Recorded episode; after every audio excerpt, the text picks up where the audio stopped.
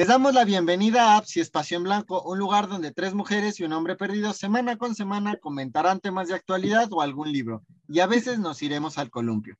Me encuentro con las psicólogas Bárbara León, los ojitos verdes que me hacen ser una persona más ética, mujer jascabelito y crítica, y Frida Polino, la mejor humanista que conozco, chica sonriente y mujer brillante. Y claro, no me puedo olvidar de mí mismo, Gustavo Ramírez, psicólogo ñoñazo, amante de la moda y hombre en búsqueda. Pues bueno, chicas, eh, en podcast pasados y por, eh, eh, por aquí y por allá, cuando hablamos de Ángel y siempre que hablamos como de temas de papás, hablamos de maternaje, paternaje y, y hemos omitido, no lo hemos omitido, pero hemos pasado por encima de un tema y no lo hemos tocado bien, que es el instinto materno. Mm. Y en el podcast, no me acuerdo si fue en el podcast pasado o en el antepasado, otra vez Bárbara nos recordó que tenemos que hablar de el instinto materno. Entonces ese es el tema de, de este podcast, de este asunto. Y lo primero que me gustaría que conversáramos es dentro de la palabra maternidad, ¿qué chimichangas hay? ¿Qué estamos entendiendo todas, todos, este, por maternidad? ¿Qué entendemos por maternidad? Ok, bueno, se supone que la maternidad, eh, ya en este tema de cuando se, bueno, cuando se utiliza la palabra maternaje o cuando se habla de este concepto, se tiende la maternidad como este momento o esta, sí, como este momento de gestación, es decir, como desde que se concibe a la criatura hasta que nace, como todo eso tiene que ver con la parte como, o sea, todo lo que tiene que ver con el embarazo eh, es maternidad, em, se supone, según yo. En, en, en, la cultura, ¿no? En el populacho, la maternidad es que tú sabes crear, ay, soy yo bien eso del populacho, ¿no? Pero justo la cultura general se, este, se, se, habla o se habla de maternidad a esta capacidad que tenemos las mujeres de saber qué hacer con, con la criatura, ¿no? Es decir, de todos los cuidados alrededor de otro ser. Eso, eso sería lo que, lo que diría. Ay, perdón, estoy distraída. Frida, eh, ok, reformulo la pregunta porque sonó todo muy teórico y capaz Justamente en, en términos mundanos y del sentido común, ¿qué estamos entendiendo por maternidad? ¿Qué cabe dentro de la caja de maternidad en el sentido común? Yo me acordaba más como, o lo, inmediato que se me viene es como de roles, maternidad y el hecho de ser mujer, independientemente de la gestación, porque justamente es como a nosotros, o a mí, por ejemplo, ¿no? Desde chiquita, toma tu muñeca y yo así como de, yo, la verdad, yo se los daba a mis primos para que las cargaran porque me chocaba hacer eso. Ajá. y este, como este rol de cuidadora y demás que se me hacía muy aburrido. Entonces, creo que tiene que ver con eso como el tener que cuidar o proteger un ser. Ok, o sea, dentro de la maternidad podría caber este asunto de, pues sí, de, de, la imposición de los cuidados sobre las mujeres. Pues para mí la maternidad es ah, justo este cuidado por parte de una hembra de la especie y que trae consigo un montón de valores y de ideas sobre lo que debería ser la maternidad.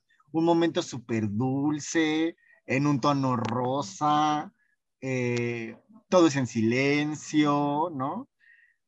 Todo es súper tierno y el niño súper te obedece y al, primer contacto te, te adora el niño y la fregada. O sea, eso es para mí la maternidad, digamos, desde lo cultural. Ahora la pregunta es, ¿qué tanto se parece la maternidad cultural? O sea, el, ¿cómo les pintan la maternidad a ustedes con las maternidades que tenemos cerca? ¿La maternidad es mm. pacífica? La maternidad es todo, todo, o sea, ya tienen todas las soluciones al momento de, ingresar a esta, a esta época de la vida o este rol del mundo.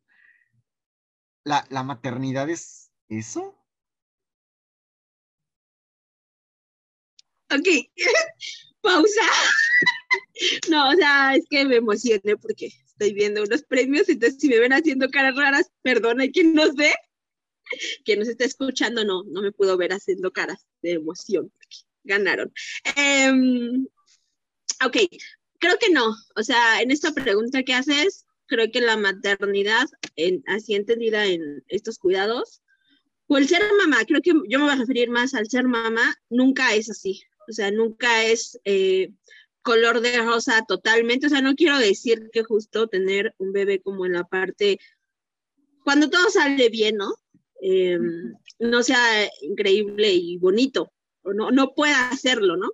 Pero justo creo que lo que menos hay es silencio, porque aparte, eh, no solamente está el tema de que, pues eso, los bebés, las bebés pues lloran, hacen ruido y, les pasan cosas, ¿no? Que, que generan eh, que no haya quietud.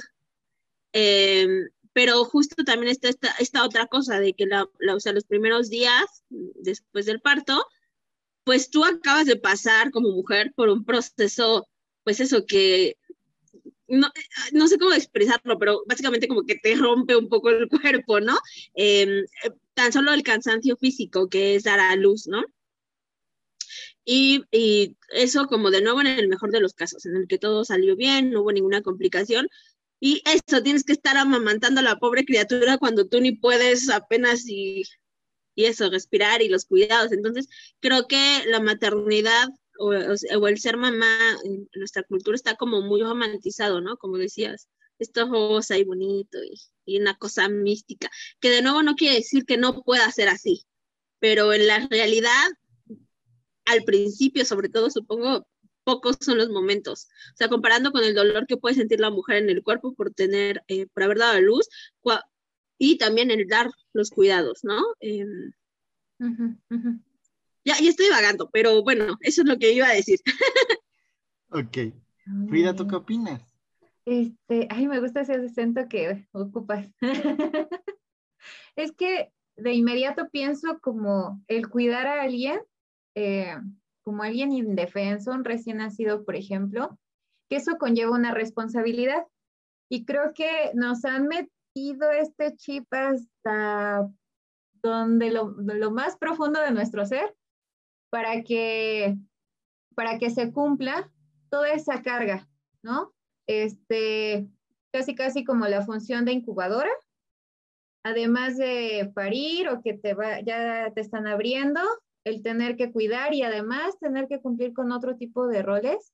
Entonces creo que resulta una experiencia, ah, entiendo que hay quienes lo viven como algo muy bonito, ¿no? Porque también tiene que ver con esto de el deseo, la planeación, pero hay otros momentos en donde justo se vuelve una experiencia muy frustrante y hasta muy dolorosa, ¿no? Es decir, no por el hecho de concebir, este, se va dando como esta aceptación. Pienso justamente como en estas, eh, una violación, por ejemplo, ¿no? Que falló el método anticonceptivo, que se te rompe este esquema de tu proyecto de vida.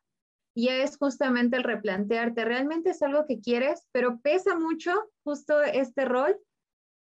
Y ahí creo que entra como esto de, cuando preguntabas, Gus, no, yo pensé en la chancla, ¿no?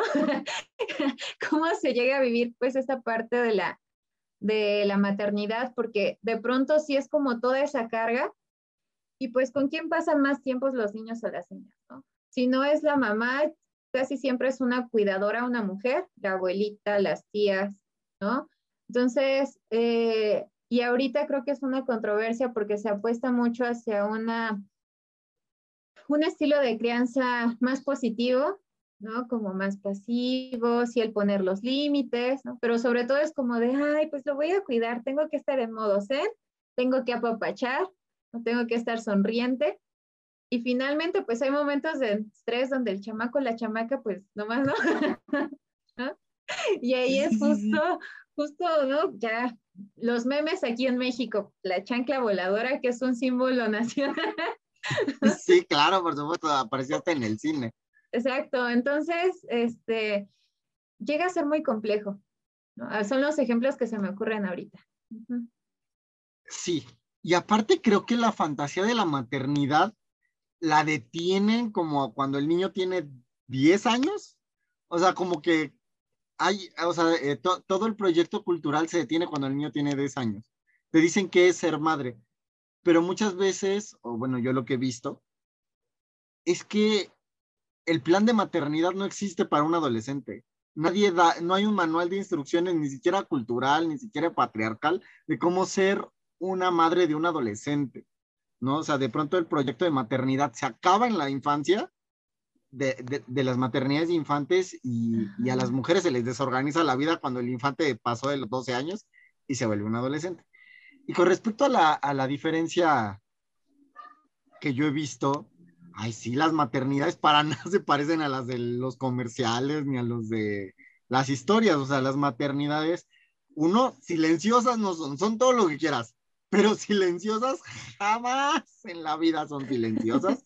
Hay, hay berridos de parte del niño, gritos de parte de la mujer, eh, y no solo para sí el niño, también para su pareja, que a veces hay que aceptarlo, vatos. Somos obtusos, no nos, no, nadie nos enseñó a meternos en ese asunto, y entonces cuando se nos pone en el escenario somos un desastre. Este, tampoco son pacíficas, hay llanto, hay este, mucha frustración, este, no en una onda de mansplaining, solo lo, que alcanzó a ver. Em, ahora la, hace un momento decías, eh, Frida, nos dan un muñeco cuando, cuando somos niñas. Y, y, me pregunto, ¿qué hubiera pasado si una niña agarra guamas a su muñeca? ¿Alguna vez les pasó? ¿Y qué te decía la gente alrededor? Pues se enojaban, ¿no? Primero, ay, así no se cargan, ¿cómo que le vas a pegar si va a ser tu bebé? ¿No? Pero, pues, o sea, yo, yo de niña era más de espadas, de los Power Rangers, este, me peleaba con mis primos, las luchas, ¿no?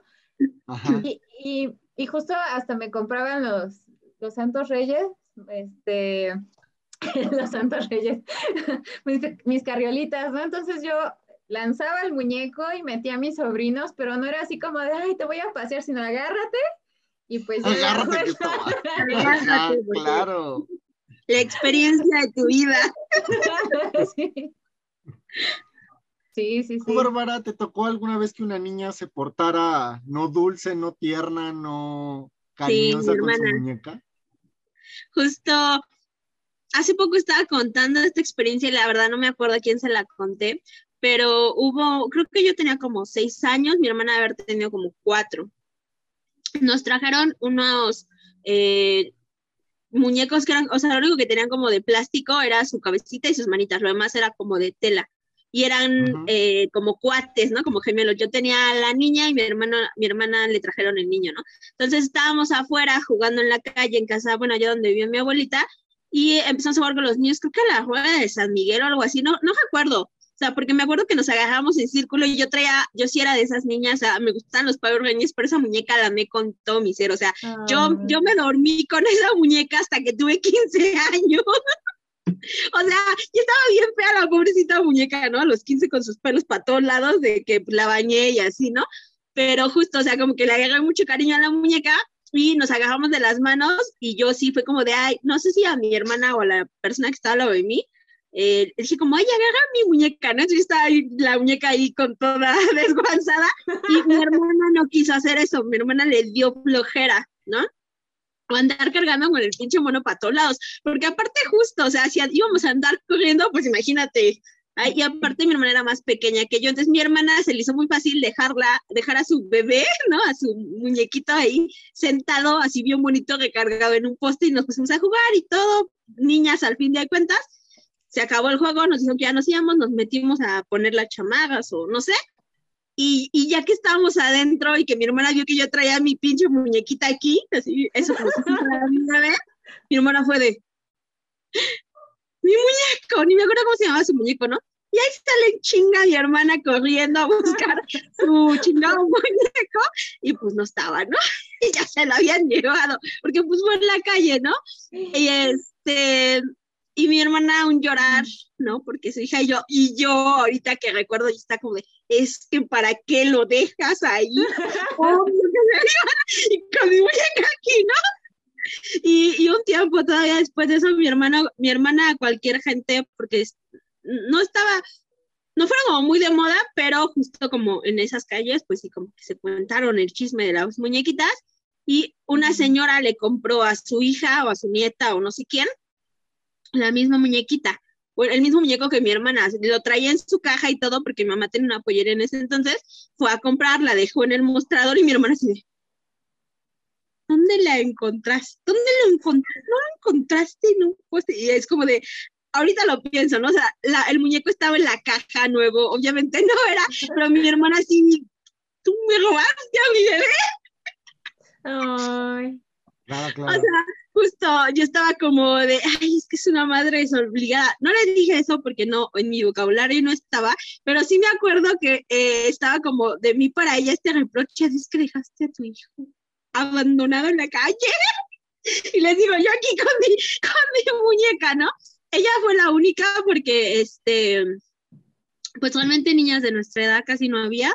Y, y, eso, o sea, de ese tipo de juegos no eran, era más, más de salir a la calle, jugar o, o jugar ahí en ese entonces, eh, mi abuelita vivía en la vecindad, entonces pues estar ahí en la vecindad cometeándonos y así, ¿no? Pero realmente fue como la única a la que vi, o sea, que esto no era como de que traía el muñeco todo el tiempo y sí me acuerdo de mi, mi propio reproche hacia ella porque abandonó su muñeco y yo, y yo no cargué como, pues es que aparte ahorita que lo pienso, pues es normal, ¿no? O sea, ¿por qué ibas a andar cargando con, con el muñeco a fin de cuentas mientras estás jugando?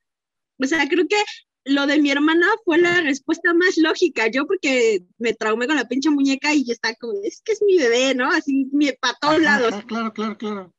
Eh, o sea, ahorita lo pienso y creo que lo que hizo mi hermana, pues es lo más lógico, me estorba para jugar, pues lo dejo ahí, solo que se le olvida recogerlo. Sí, ahora, ya vamos a meternos al tema espinoso de esta sesión, el tema calentito que estábamos discutiendo hace rato. El instinto materno. Con estas experiencias que me están contando, bueno, y quiero contarles una experiencia mía. Yo de niño me acuerdo que mis abuelos me regalaron un muñeco y yo era feliz con mi muñeco. No sé si, no se acuerdan que había unos que la mamila se, se vaciaba sola. Ah, de ese. Yo tenía de ese y tenía el de leche y tenía el de jugo de naranja. Entonces yo, bueno, este, bueno, yo traumado y yo feliz, ¿no? Seis, cinco, seis años tal vez. Después desapareció, no sé qué le pasó. Pasan los años y cuando tengo, ya se van a decir pinche trastorno mental, pero aproximadamente a los 15, 16, eh, a mi familia llega un muñeco y pues yo en, en enloquecido agarré el muñeco según yo para, para ser un padre responsable, porque mi hermano era un, un padre terrible. Oh, ya me acordé, fue por una estas dinámicas del huevito en la escuela, pero Mm. este, los hicieron a los papás comprar el nenuco. Este, y dije, ay, mi, pa- mi hermano, padre desobligado, y yo andaba con el pinche muñeco para todos lados. Y esto que, que vivió la hermana de, de Bárbara, sí soy. O sea, porque después cuando, cu- cu- cuando viví con el muñeco ya siendo más o menos adolescente, era como de, ¿qué pedo? No puedo ver la tele, no puedo, no puedo hacer nada hasta el puto muñeco, ¿no?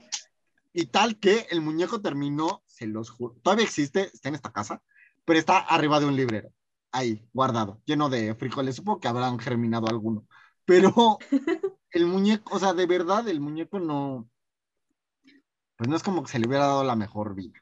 Mm. Entonces, vamos a hablar de instinto materno y vamos a traer definiciones de la RAE para que luego la gente diga que no, que no estamos siendo científicos. Eh, instinto, eh, palabra masculina, conducta innata e inconsciente que se transfiere genéticamente entre los seres vivos de la misma especie y que les hace responder de una misma forma ante determinados estímulos. Impulso natural, interior e irracional que provoca una acción o sentimiento sin que tenga conciencia de la razón a la que obedece. Con estas tres experiencias acabamos de oír, ¿existe el instinto materno? O al menos nosotros tal vez no lo tenemos. No. Tal vez. O sea, mi respuesta rotunda es no existe. Em, justo es el tema de la socialización. O sea, eso, em, pues desde chiquitas a la mayoría de las mujeres, a lo mejor ahorita en estas nuevas generaciones ya, se, ya no es tan tanto, ¿no? Porque todavía sigue ahí, ¿no? O sea, sigue presente esto de que eso, que te lo, el primer juguete de una niña, por lo regular, siempre era un nenuco, ¿no? Para, como decía, es que es tu bebé, el último, ajá, justo, mm. hasta está la ceremonia de los 15 años, ¿no? Tu último juguete. Bueno, a mí no me dieron una muñeca, me dieron un oso gigante, porque yo quería un oso gigante, ¿no? Pero bueno, el punto es que eh, eso, o sea, si toda la vida, o sea, desde que eres pequeñita, te están entrenando para que sepas cómo cargar una criatura, ¿no? Que hay que alimentarla, que, o sea, incluso ya están estos muñecos, porque eso sí me tocó a mí, que hasta les tienes que cambiar chingado pañal, ¿no? Y entonces, este, lo ensucian y que les lavas los dientes, que van al baño y que no sé qué. O sea, es todo un entrenamiento sistemático para que aprendas cómo cuidar a otro ser humano. Y justo también, o sea, de nuevo, si el, si el, siempre lo digo, ¿no? Si el instinto materno existiera, pues no habría madres que abandonan a las criaturas, no habría madres que maltratan a sus hijos e hijas, eh, y no habría madres con esta depresión postparto cuando no saben qué hacer con la criatura, ¿no? O sea, yo sí tuve como algunas amigas que, que me decían, ¿no? O sea, que se sentían mal porque no sabían qué hacer o, o porque no sabían qué les pasaba al, al, al, bebé, ¿no? O sea, ya después, justo cuando ya tienes un, tiempo con la criatura, ¿no? Este, ya sabes reconocer cuando está llorando porque tiene hambre o porque tiene cólicos, pero eso, porque ya pasaste tiempo con ella o con él, ya te familiarizaste con, con, con tu hijo o tu hija y bueno, ya sabes justo, ¿no? O sea, qué puede estar pasando. Pero antes de eso, eso, si el instinto materno existiera ya, como chip sabrías por qué está llorando y podrías, y no, o sea, y a muchas les trae esta depresión de, de como si hubiesen, como decía esta, esta Frida hace ratito, fallado como mujeres, ¿no? Porque no sabes cómo, cómo atender a tu bebé o no sabes qué le pasa, ¿no? Llevas tres horas con la criatura llorando y pueden ser un montón de cosas, ¿no? Eh, y claro, como no, no entendemos llantos, no, no, no, entendemos el idioma de los bebés, pues no sabemos qué le está, qué le está pasando, ¿no? Y, y, también, o sea, lo que decía Frida, esta, esta parte de que hay embarazos que no son deseados. O sea, aunque hayan sido planeados, a lo mejor no querías realmente ser mamá o lo que sea, ¿no? Eh, y de nuevo, esta depresión como por no, no querer así con todo tu ser a, a esa, a esa criatura que, que tienes enfrente y que aparte la sociedad te lo, te lo exige, ¿no? O sea, debes de ser totalmente amorosa con, con la criatura que tienes ahí, porque aparte nació de ti, ¿no? Es un pedacito de ti, todo esto que hemos escuchado alrededor de, de romantizar el instinto materno, ¿no? Que no es justo más que de nuevo otro mecanismo social. Yo lo veo así. Tú, Frida, ¿qué dices del instinto materno? Es que yo veía justo como cuando pienso en instinto, a mí me suena algo más visceral, o, o, al tomar mayor conciencia, eh, que partiendo de la definición de la REA, este, no me gustó, porque justamente habla como del inconsciente, como no, no, es algo que te incrustan, sino algo con lo que ya naces casi casi desde que eres un, este, un ovario, ¿no? Entonces, eh, o que si ese aprendizaje ya te fuera transmitido de generaciones, ¿no? A través de tus ancestros. Entonces, no creo que pase de esa manera. Ah, yo, por ejemplo, dentro de esta experiencia que tuve, sí, con los juguetes y demás, pero yo me enfrenté en la adolescencia, pues, de cuidar a un, a un bebé justo por mi hermano, ¿no? Entonces, de verdad creo que, bueno, en mi caso no hay mejor método anticonceptivo tal vez que cuidar a un bebé real Porque yo tan solo al verlo, este, sentía raro. O sea, no sentía así como esa conexión de, ay, mi hermano y demás, ¿no? Sentía más como desde ese temor de que me decían, es que lo tienes que cuidar y que no se te vaya a caer y que darle la leche y la mamila y no sé qué, ¿no? Entonces fueron tantas, de verdad fue muchísima presión y de pronto, este, vuelvo como, eh, se dice mucho como el, hay que ser una buena madre, como proveer, cuidar y demás, pero se deja de lado la parte emocional. Entonces, creo que yo entendí esto justo hasta que terminé la licenciatura, tal vez, eh, que estuve justamente escuchando a estas personas eh, cuidadoras, ¿no? Y de pronto este, decían, es que el trabajo y un montón de cosas, y yo decía, pues entonces, ¿cómo no? Tener ese momento quizá para escuchar o empatizar con la otra persona. Entonces, este, sí está bien complicado. Entonces, eh, el instinto maternal, yo, yo lo dudo, aún eh, que de pronto dicen, ay, pues es que en otras especies, pues sí lo tienen, ¿no? Que cuidan y demás, pero digo, es que no es lo mismo, porque a lo mejor en esa situación es sobrevivir, pero en este mundo humano, que no solamente es el sobrevivir y el alimentarse, sino también el brindar esas habilidades para, pues, andar en este mundo social, este, COVID-19 y un montón de cosas, calentamiento global. Entonces, sí. Es que incluso creo que en la, ay, perdón, en la naturaleza este tema de, que se pinta a las madres como protectoras, hablo de como de al, a, las animalas, ¿será? a, las hembras de, otras especies, eh, hay un montón eso, que si ellas ven que, que, la nueva cría que trajeron al mundo no tiene posibilidades de sobrevivir, directamente la abandonan. Y hay quien incluso las mata. O sea, en los perritos pasa, por ejemplo, ¿no? que, bueno, la, la, mamá tiene que como comerse toda la placenta para que puedan como respirar y limpiarlos y todo. Y eso, o sea, que cuando ven que la, la, cría está muy débil, a veces se comen a la criatura, o sea, porque no, no va a sobrevivir. Entonces, eso es como de que eso, otras hembras en, en otras especies son como totalmente protectoras de sus criaturas y así, pues no. O sea, esa, esa cosa amorosa que nos quieren vender, no, pues realmente no existe. Sobre, sobre esto, o sea, mi respuesta es, el instinto materno no existe, son, es santa. Este, porque justamente es este asunto, es, es que eh, cuando escuchamos entrenamiento sistemático, nos vienen, nos viene a la mente como el asunto militar y las escuelas y, y este, sí, o sea, como entrenamiento en masa, pero, pero no se requiere un, galerón lleno de mesitas con, este, con un bowl, un globo y un huevo para, eh, para enseñar masivamente a batir un huevo. Nada más se necesita que haya una instructora por familia y que cada una tenga su bowl, su globo, su globo y su huevo y un montón de oportunidades para hacerlo. Y entonces, efectivamente existe un entrenamiento sistemático que empieza con el primer regalo de los reyes, me acuerdo de, mis sobrinas, que yo en aquel momento no entendía, pero si, si el Gustavo de aquel entonces, como Scrooge viajara, haría corajes con los regalos de Navidad, porque eran muñecos, carritos, o sea, todas estas cosas del entrenamiento sistemático de la maternidad y de, ama de casa, ¿no? Este, y con esto del, entonces, no hay instinto materno. Y cuando hablamos de, de los, de las maternidades, maternidades de otras, este, y quienes no me vieron, fueron unas comillas enormes para maternidades, de otras especies, yo me pongo a pensar, uno, en estas maternidades eh, como a blanco o negro, esta de que se comió al, perrito o se comió al, que no iba a sobrevivir.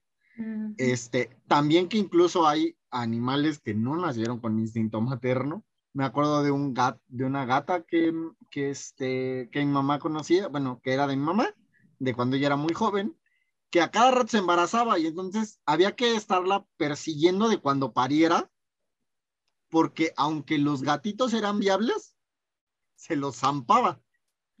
Y terminando el parto se salía y regresaba otra vez preñada. Una cosa este, de reproducción animal muy cabrón. Este, entonces había que irla a perseguir para quitarle a los, a, los gatitos y entregárselos a otra gata, que es así, se la pasaba, quién sabe por qué se la pasaba lactando toda la vida, y este, y fue la matrona de, de esas crías. Este, y entonces me pongo a pensar que, pues, no necesariamente hay instinto materno en otros animales. Y también, ¿cuánto dura una maternidad de un gato? ¿Cuánto dura una maternidad de un perro? ¿Cuánto duran las maternidades de otras especies? Porque esas maternidades que se acaban en tres meses, seis, ya lo mucho, me imagino que tardará un año. No, sé cuánto dura, la maternidad de un elefante. Un año no, o sea, dura, dura meses. Y, o sea, eh, básicamente dura solo lo, el tiempo que, que les amamantan. O sea, los vuelven sujetos viables. Ajá, o sea, ya cuando pueden, ya cuando los destetas, este, eso como que ya están, ya, ya les dejan libres, ¿no? O sea, y de repente ves a la, a la mamá, digo, yo porque tuve perrita, una perrita que estuvo embarazada, Ay, por eso se la llamaron. Este, porque después de ahí me volví alérgica. Eh, pero, este, justo, o sea, ya, ya que habían crecido un poquito más, o sea, tenían todavía meses, pero ya podían andar por sí mismos, pues sí, ahí la veías de vez en cuando ahí como echándole un ojo a las, a las crías, pero ya no está, o sea, no estaba pegada a sus, a sus crías todo el tiempo. O sea, habrán tenido como tres meses. Claro, y, la, y las maternidades de nuestra especie, hay maternidades que duran 18 años como las gringas, que a los 18 le dan, les dan una patada y si te fue bien, qué padre, y si te fue mal, pues ni modo. Y hay maternidades como las maternidades latinas, que esas es una, es un contrato y una sentencia de por vida, porque eternamente los resultados de tus criaturas son resultados tuyos y te y hablan de quién eres como persona. Y trasciende generaciones. Claro, entonces es como de, o sea, yo sigo diciendo que el instinto materno no existe y me parece que, es una mala extrapolación de otros animales, ¿no? O sea, otros animales que saben que tienen que comerse la placenta, lamerlos, este, darles teta y, no sé, darles de comer, bueno, enseñarles que existen los sólidos. Y ahí se acaba, ¿no? Pero no, o sea, creo que la maternidad humana es tremendamente más complicada eh, requiere comportamientos muy complejos que hay que enseñarles, o sea, de entrada, enseñarles a hablar. La maternidad, o bueno, la socialización, pero ahorita estamos hablando de maternidad humana, es enseñarles a hablar. Y eso tarda ya un rato, y es una actividad bastante complicada. Sí. Y, también esto, ¿no? Que eh, lo vi por ahí en un video, ¿no? Como de procurar o sea, como el, el non plus ultra o el objetivo principal que tiene una madre primeriza es que la criatura no se muera. cuando, ah, claro, sí, sí, sí. Cuando justo, eh, o sea, ya, por ejemplo, cuando empiezan a, creo que por eso les dicen así, ¿no? Los terribles dos, ya que empiezan a caminar y empiezan a tener más movilidad, es una lucha constante con una criatura que intenta matarse todo el tiempo, porque pues, son, niños, son niñas y andan del tingo al tango y pues no miden las consecuencias, ¿no? Entonces la mamá, ya pensemos eh, esto como puramente tradicional, la mamá o las o los cuidadores, pues tienen que estar al tiro porque esa criatura no mide consecuencias y podrá parecer muy divertido aventarse las escaleras, pero tal vez no sobreviva a la caída. Entonces, justo sí, eh, cuidar a otra criatura los primeros años de vida es mega desgastante. es muy desgastante. Ajá, ay, perdón que te interrumpa, Bars. Eh, es que ahorita que vas describiendo esto, voy visualizando una imagen como de tener aquí al bebé, al infante, adolescente, este, casi casi ya cuando se casaron los nietos y demás, tenerlos aquí. La sobreprotección, creo que ahí también es un tema justamente desde la maternidad, que, y esto lo veo mucho, bueno, aquí en esta cultura mexicana, como en, en esta relación muy de muéganos, y finalmente como estos mensajes indirectos o dobles mensajes, ¿no? Como de, ah, sí quiero que sobrevivas, pero se marca mucho esta, sin mí no puedes existir o sobrevivir. Entonces, creo que ahí falta mucho como el ver eh, si se presenta como esa situación de, de cuidar a alguien, pues justamente es como generar esa confianza de autosuficiencia, de independencia.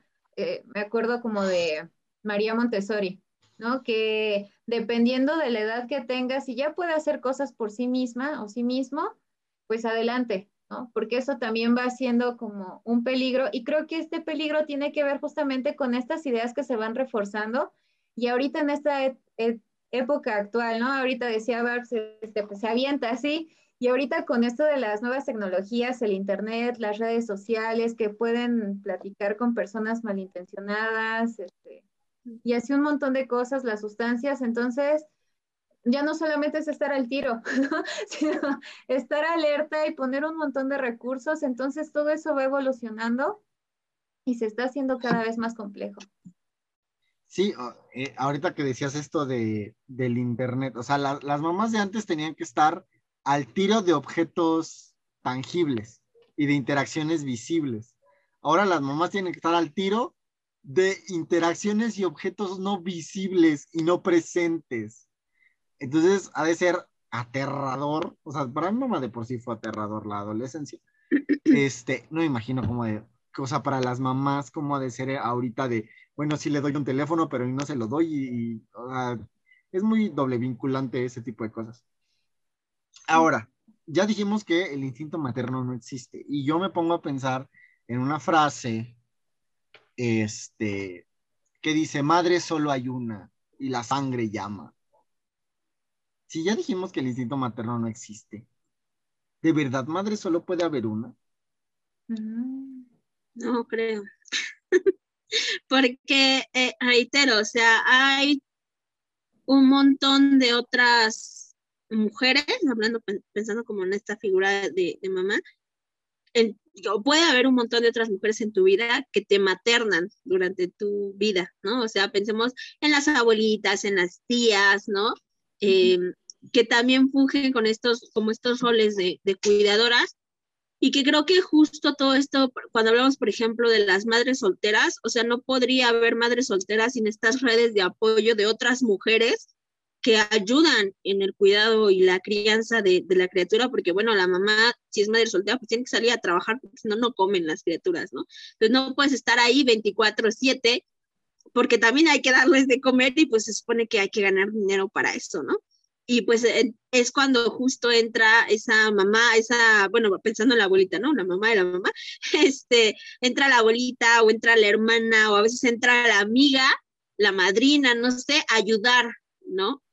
A, cuidar a esa criatura mientras la mamá sale. Entonces, creo que no solo hay como una mamá o es como como eso, o sea, y, y pensamos de nuevo, o sea, cuando fallece, por ejemplo, la mamá, que se puedan al cuidado de, los, de los abuelos o de la abuela, pues la mamá, la, abuelita pasa a ser la mamá de la criatura, ¿no? Sobre todo si falleció muy pequeña, cumple con esta, con esta función de, maternar esas crías que no son suyas, ¿no? Es una crías. este, bueno, esos hijos o hijas que, no son, que no parió, ¿no? Eh, entonces, claro que esto no quiere decir que las mamás no sean especiales o que no, no puedas tener este amor increíble hacia tu madre, pero creo que, creo que no es literalmente como la única figura como inamovible en nuestra sociedad. Al final del día creo que es eso, la, madre es una figura. Sí. ¿Tú, Frida, qué opinas? Este, pienso muchas cosas, ah, como, eh, bueno, lo primero que se me ocurrió justo algo que me ha platicado mi mamá es que ella pues no quería tener hijos, ¿no? Que ya fue parte como de ese acuerdo y que de pronto sí estaba como esta cuestión de el cuidado y demás, ¿no? El, el proteger, el cariño, por supuesto, pero justo mientras venía pensando esto, por eso luego me quedo en pausa, pero estoy pensando muchas cosas. y este, me acordé de en una clase de la especialidad que un profesor nos compartió que llegó un momento en el que se encontró con la mirada de su hijo y lo reconoció. O sea, le nació como esa conexión.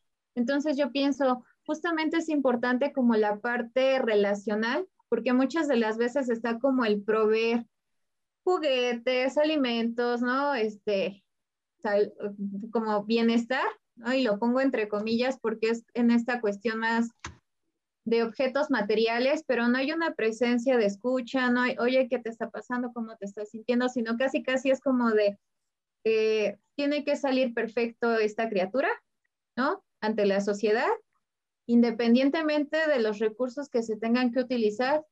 Eh, y entiendo que de pronto se llegue a esto porque justamente hay una presión social tan grande, pero no es la forma, o sea, ya estamos viendo que eso no está funcionando.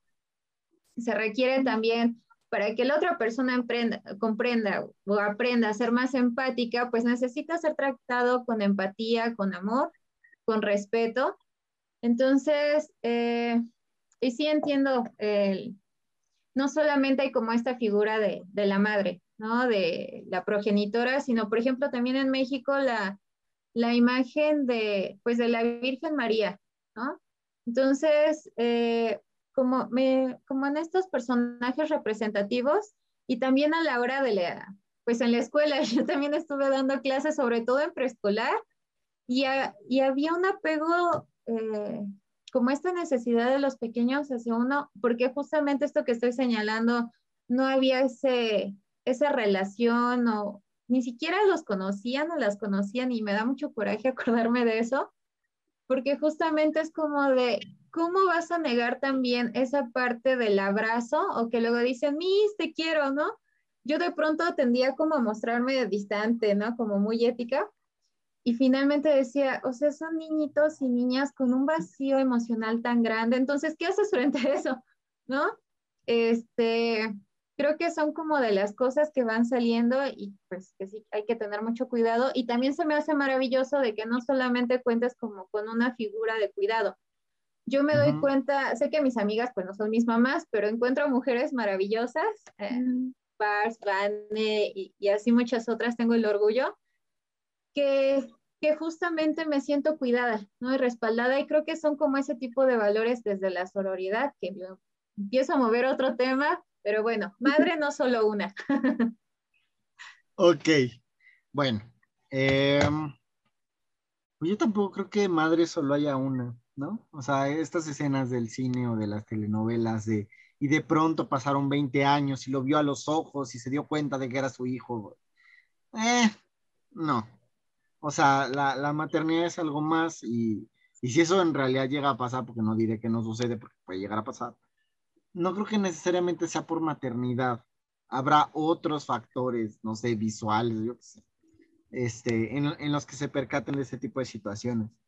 Eh, y es que si madre solo hubiera una, o, cuidador emocional, es que eh, muchas veces la maternidad se asocia al cuidado emocional, y entonces si cuidador emocional solo pudiera haber una, pues eh, imagínense cuántas personas estarían en terapia, bueno, económicamente estaría genial que todos estuvieran en terapia, ¿no?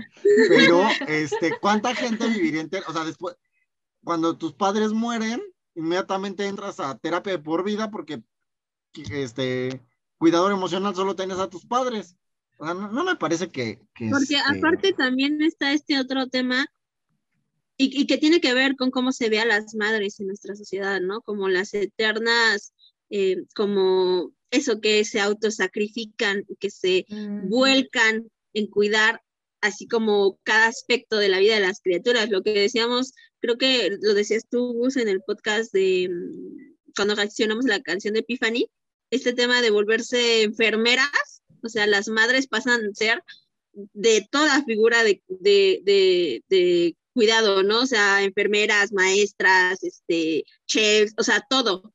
Y, creo que justo este tema de que madre solo hay una habla como de eso. Solo una puede aventarse como la chinga de cuidar a una criatura 24/7 casi hasta los 40 años y resolverle todas sus necesidades por, por, en pos del instinto materno o en pos eh, del amor. Y, y, de nuevo, creo que este amor que se gesta en una madre hacia su hijo o hija tiene que ver más con lo que decía Frida, con el aspecto relacional, o sea, que empiezas a tener a la criatura cerca de ti, te empiezas a relacionar que, con ella, le empiezas a, a querer, incluso esto de, de, relacionarse, pues es cuando, cuando eso estás en el embarazo, pues de que se mueve y de que sientes cómo reacciona, no sé, he escuchado muchos eh, relatos de, amigas, ¿no? De que no, es que está, se durmió, ¿no? Que ya se fue para allá o que no, que se escondió. Yo como de, ay, qué raro sentir todo eso en tu panza. Este, incluso mi alzada, em, ay, espero que nunca vea este podcast. Bueno, ya sabe que le decía así, este, eh, la primera vez que su mamá, yo nunca había tocado la panza de una embarazada en mi vida, jamás estábamos comiendo y, la que ahora es mi comadre así me dejó la mano y me dijo, me dijo, mira, se está moviendo. Y yo, o sea, sentí así como literal en mi mano, así yo como de, ¡ay, tienes una alien allá adentro! Porque okay. así muy impactante sentir como, mm. así se hacía su pancita, ¿no? Entonces, este, pues eso, o sea, puedes tener esta conexión, esta relación con tu bebé, pues eso, lo tuviste dentro y, y aún así aunque a lo mejor no te hubiera sido tan agradable el embarazo, porque esa es otra cosa. A veces pasar por el embarazo, pasar por el parto es una situación traumática para la mujer, ¿no? Sobre todo si se dan en condiciones, pues, complicadas, ¿no? Eh, llámese la, la, complicación que sea, pues eso, pero a lo mejor justo después puedes desarrollar este cariño hacia, hacia la criatura. En, en pos de conocerla, o sea, de tener esa cercanía con, con ese, esa nueva vida que, que llegó al mundo. Ay, ya me puse romántica. Ya te nos pusiste romántica. Este, pues bueno, ya estamos en el cierre de esto y, me, ha parecido muy interesante todo lo que estamos todo, todo lo que hemos estado eh, platicando.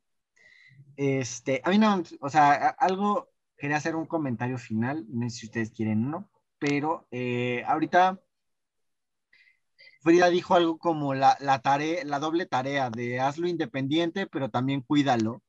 Eh, y si, si alguien de los que nos escucha quiere explorar esa área de la psicología, porque ya fue estudiado ese doble mensaje, este, lea La Red Invisible, Pautas de Género asociadas a la familia.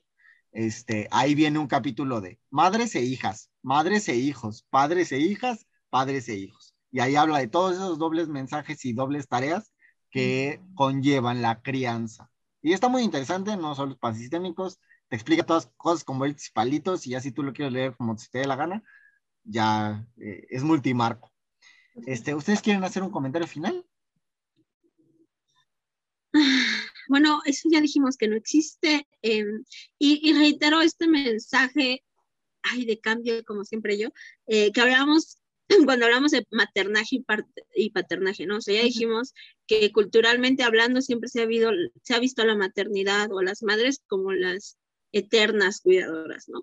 Pero hay que recordar eso, que el que llegue una nueva criatura al mundo o que decidas, por ejemplo, adoptar, es un trabajo de dos, ¿no? Si estamos en pareja. Ya, si tú decides adoptar en solitario, como madre o padre soltero, bueno, es otra historia, pero de nuevo, eh, pensando en esta familia de dos padres, ya sea eh, en relaciones heterosexuales u homosexuales, pues es un trabajo de dos, ¿no?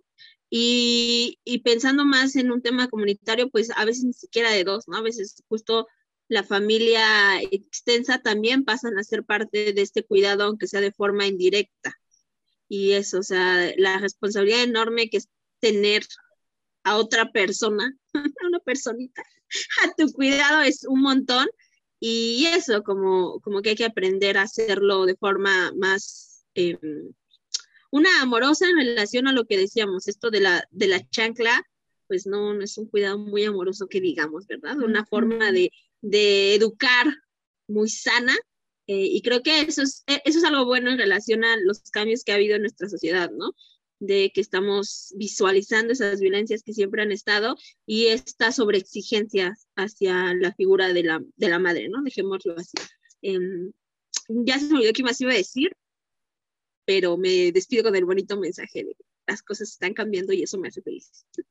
Ok, Frida, ¿tienes algún mensaje final? Sí, solo sobre la conciencia, que este, eh, es que se me hacen muy importantes las definiciones y las palabras que no pasen por desapercibido, que si tienen la oportunidad justamente como de indagar más, eh, ahorita con este tema de las redes sociales, el Internet, hay muchos grupos justamente donde se están replanteando esta situación de la maternidad. Y sobre todo es como acomodarlo hacia...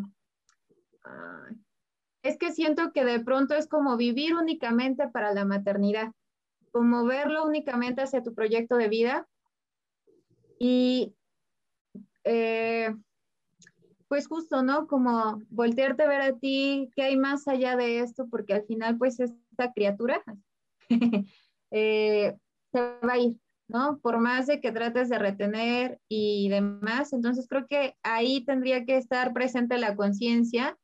Y si bien no estamos ejerciendo la, la maternidad, pero estamos en un círculo, en la familia y demás, si podemos hacer algo para minorar, más la, aminorar la carga, creo que también es una responsabilidad entrarle desde ahí, ¿no? Como eh, este, generar más esa red de apoyo, ¿no? Como hacerlo algo más colectivo y que no nada más sea una carga. A lo mejor suena mal, ¿no? Como la carga, pero es que así lo he visualizado y he escuchado de todo esto de lo que hemos estado hablando, ¿no? Entonces, este, para que se dé este cambio del que habla Barbs, creo que también sería una opción y una responsabilidad comunitaria. Ok. Y a mí me gustaría hacer un postdata de lo que acaba de decir este, Bárbara. Sería interesante que en otro podcast hablemos de la crianza respetuosa porque es un tema interesante y ahí hay carnita de la que hablar. Eh, y pues bueno, sin más pues esto fue todo. Denle manita arriba, compártanos, síganos en Instagram, Facebook y en el poderosísimo TikTok. Andamos subiendo cositas a TikTok, eh, cosas viejas, cosas nuevas, eh, y vamos a ver qué sale para TikTok. Y díganle a todo el mundo que aquí andamos y a los haters, cuando se les baje el coraje, nos vemos en, en los columpios. Bye. Bye.